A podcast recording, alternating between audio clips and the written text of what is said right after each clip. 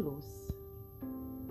Eu era dor, a alma rubra inquieta, a pomba predileta do prazer, da ilusão e da alegria.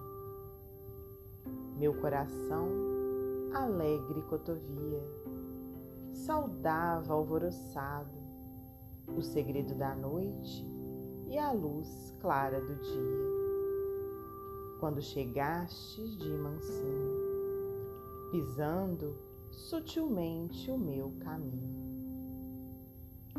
eu te enxerguei despreocupada, em meu engano, em minha fantasia. Primeiramente, foste austera e inclemente a um dos belos tesouros que eu possuía me roubaste para sempre. Em fúria iconoclasta, como Simão que arrasta as cidades repletas de tesouros, confundindo-as no pó. Foste aos meus ídolos mais caros, destruindo-os sem dó prosseguiste, ó divina estatuária, na tua obra silente e solitária, e quebraste minhas cítaras de ouro, meus mármores de paros, meus cofres de alabastros, minhas bonecas de biscuit, minhas estatuetas singulares. Me humilhaste meus sonhos de mulher e de menina, que eu pusera nos astros em meio às melodias estelares. Mas, desde que chegaste, foste a sombra divina que acompanhou meus passos ao sepulcro.